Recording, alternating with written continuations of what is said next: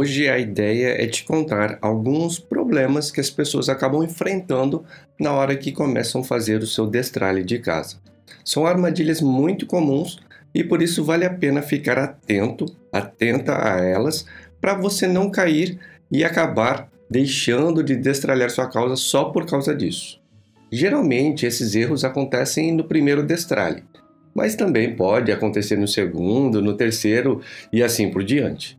E por causa desses erros, dessas falhas na hora de destralhar, as pessoas acabam deixando, largando mão logo no começo, perdendo uma oportunidade incrível de ter mais qualidade de vida, ter uma vida mais leve e principalmente aprender a treinar a mente a saber o que é essencial na vida.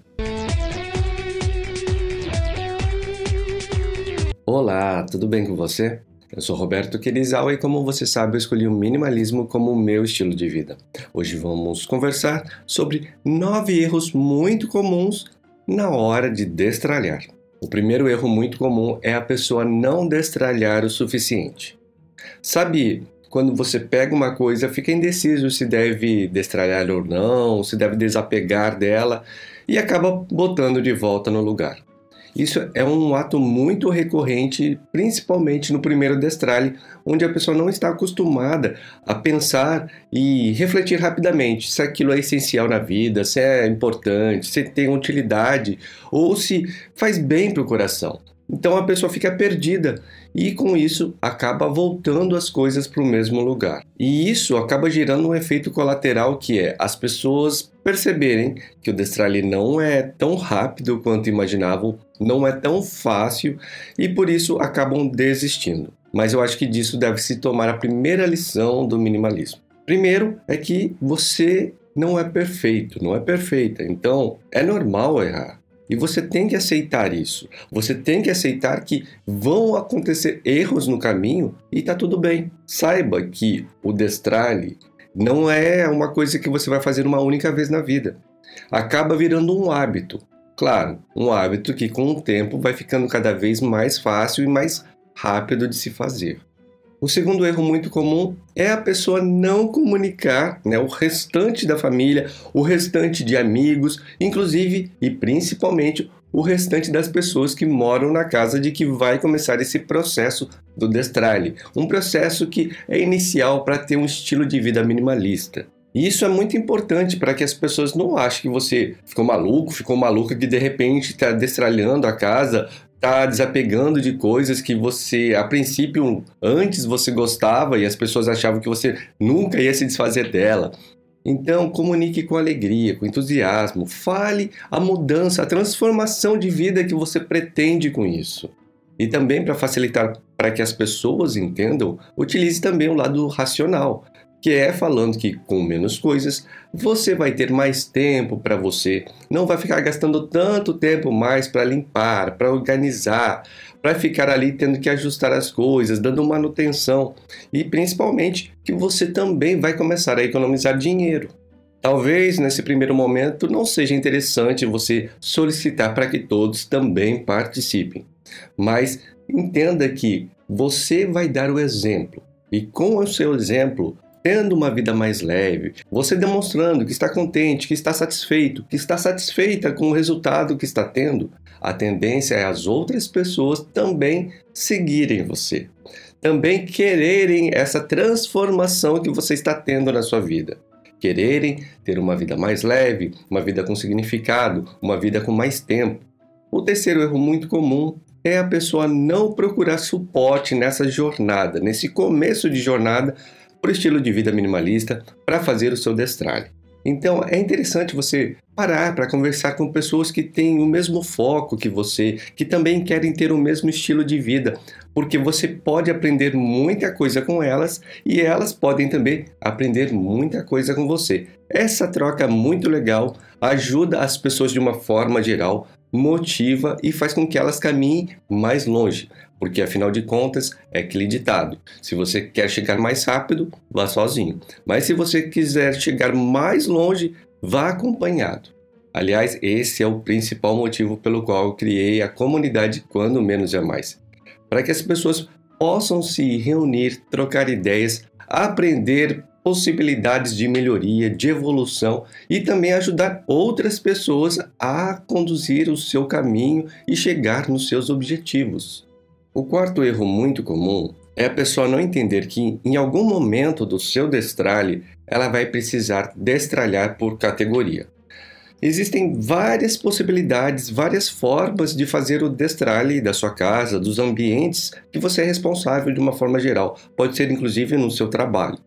Mas é importante saber que em algum momento, em alguns detalhes, em algumas coisas, é importante você pensar que é melhor fazer o destralhe por categoria. Inclusive, eu tenho vídeos, conteúdos no YouTube, no blog e vários lugares dizendo e explicando esses detalhes de cada forma de destralhar.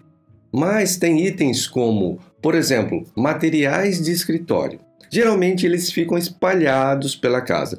Tem um pouco na sala, tem um pouco ali no escritório, né, que é o home office, tem um pouco na cozinha, lápis, apontadores, borrachas, canetas, e tudo isso vai ficando espalhado de uma forma geral que vai criando muita duplicidade, tendo muito itens iguais. E você vai notar que se você primeiramente categorizar, ou seja, juntar tudo da mesma categoria, vai entender que tem coisas demais daquilo. Vai perceber que você pode guardar para economizar dinheiro e não comprar mais por um longo período de tempo e ir usando o que tem, ou até mesmo pegar todos aqueles lápis, canetas, borrachas, tudo isso que você tem demais e doar para uma escola que esteja precisando, para uma entidade beneficente. Dessa forma, você também pode ajudar o próximo. O quinto erro muito comum das pessoas quando começam a destralhar é se preocupar justamente em apenas destralhar. Parece complicado, né, isso?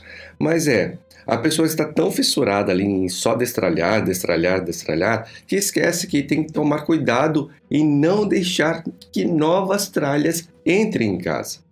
E isso muitas vezes é até mais importante, porque se você estancar a entrada, fica mais fácil você destralhar e manter tudo organizado. Se você não estancar essa entrada, você vai ficar como se estivesse enxugando gelo, sabe? Nunca vai ter fim, nunca vai acabar. Em algum momento você vai se cansar, vai ficar ali desolado, desolada e vai desistir. Por isso, entenda que é um processo duplo. Você tem que fazer o destralhe, mas tem que prestar atenção também em fazer com que as tralhas parem de entrar na sua casa. O sexto erro muito comum é as pessoas quererem começar a destralhar coisas que têm valor sentimental. Não comece por aí, porque é uma das coisas que eu considero mais difíceis de se destralhar, mesmo quando você já tiver com mais aptidão, com mais conhecimento é realmente um lado que mexe bastante com o emocional, então é difícil manter a racionalidade e conseguir fazer um bom destralhe dessas coisas. Você vai conseguir isso com o tempo. Então, não vá direto nesses itens. Imagina, sabe aquele moletom que você guardou do seu ensino médio que você adora? Você guarda ali para lembrar daqueles momentos o enxoval do bebê, né, do seu filho, que você guarda como demonstração de carinho para com ele. Coisas do tipo, ah, o vestido de casamento, o fraque que usou, né, no casamento, no caso do homem também. E aí você tem aquele, aquele sentimento para aquela roupa que é como se você precisasse dela para demonstrar para si mesmo e para os outros que você passou por aquele momento. E falando em momento, também tem coisas que você traz de viagens, coisas que você recebeu de herança, né? Aquelas louças que você recebeu da sua avó. Tudo isso são coisas que carregam um grande valor sentimental para você. E você vai ter que ir desconstruindo aos poucos esse sentimento, essa forma de enxergar a coisa, porque na verdade você valoriza você tem um sentimento para com a pessoa, não para com as coisas. E para você desconstruir essa ideia, mudar a sua forma de pensar, vai um tempo. Por isso, deixe essas coisas sentimentais para serem destralhadas apenas mais para o final do processo. O sétimo erro muito comum na hora de destralhar é começar também pela papelada, né, como os itens sentimentais. Né? São algumas coisas que não deve se começar o destralhe. Começar o destralhe pela papelada é terrível, porque papel é uma coisa muito fina e aquele volume enorme de papel para você pegar um por um, identificar o que você tem que guardar, seja por questões de lei, seja por questões de realmente você querer guardar aquilo, organizar, catalogar. Esse é um processo bem lento, bem trabalhoso e que você vai ficar muito tempo fazendo isso, vai olhar ali e parece que não fez nada. É um trabalho que não rende. E a tendência das pessoas quando fazem isso, começam pela papelada, é desistir logo no começo, porque percebe que muitas vezes o tempo que está tomando não vai fazer elas ficarem felizes e satisfeitas com o trabalho.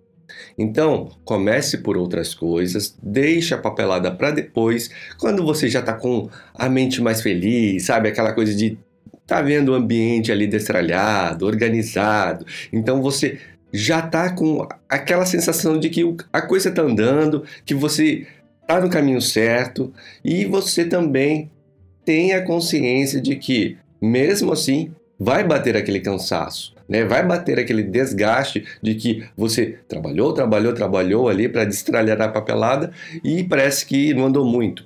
Então tira 30 minutinhos a uma hora por dia só para fazer isso. E pronto. Não ultrapasse muito desse tempo, porque senão realmente vai cansar demais. Isso é uma estratégia bem legal para você conseguir manter a continuidade e a consistência. O oitavo erro muito comum para quem está começando a destralhar é você acabar se auto-enganando.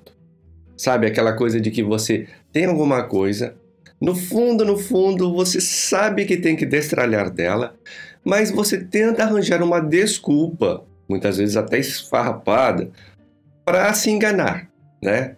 Tampar o sol com a peneira e guardar aquilo de novo.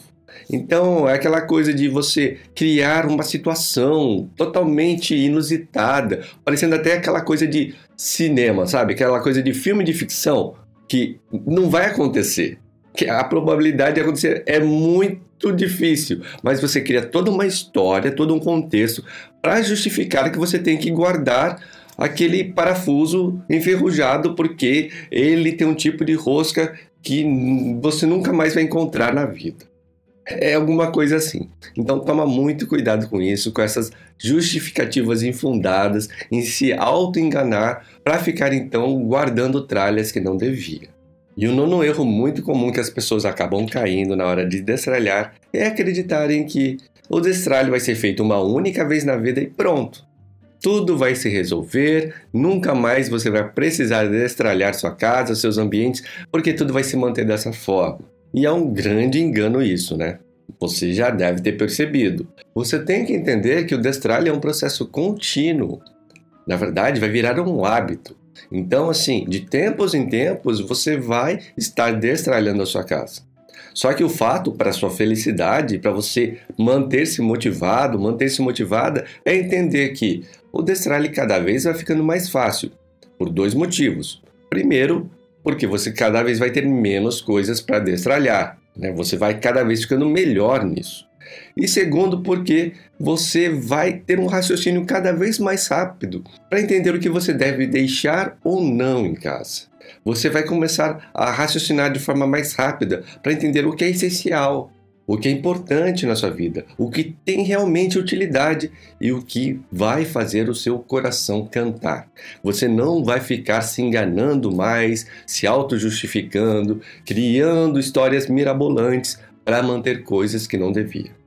E então vai ter um momento na sua vida que você não vai precisar mais fazer destralhe, você vai basicamente fazer uma manutenção. É um mini destralhe, vamos dizer dessa forma. Nesse momento você pode ter a certeza que eu vou estar muito feliz pela conquista que você alcançou.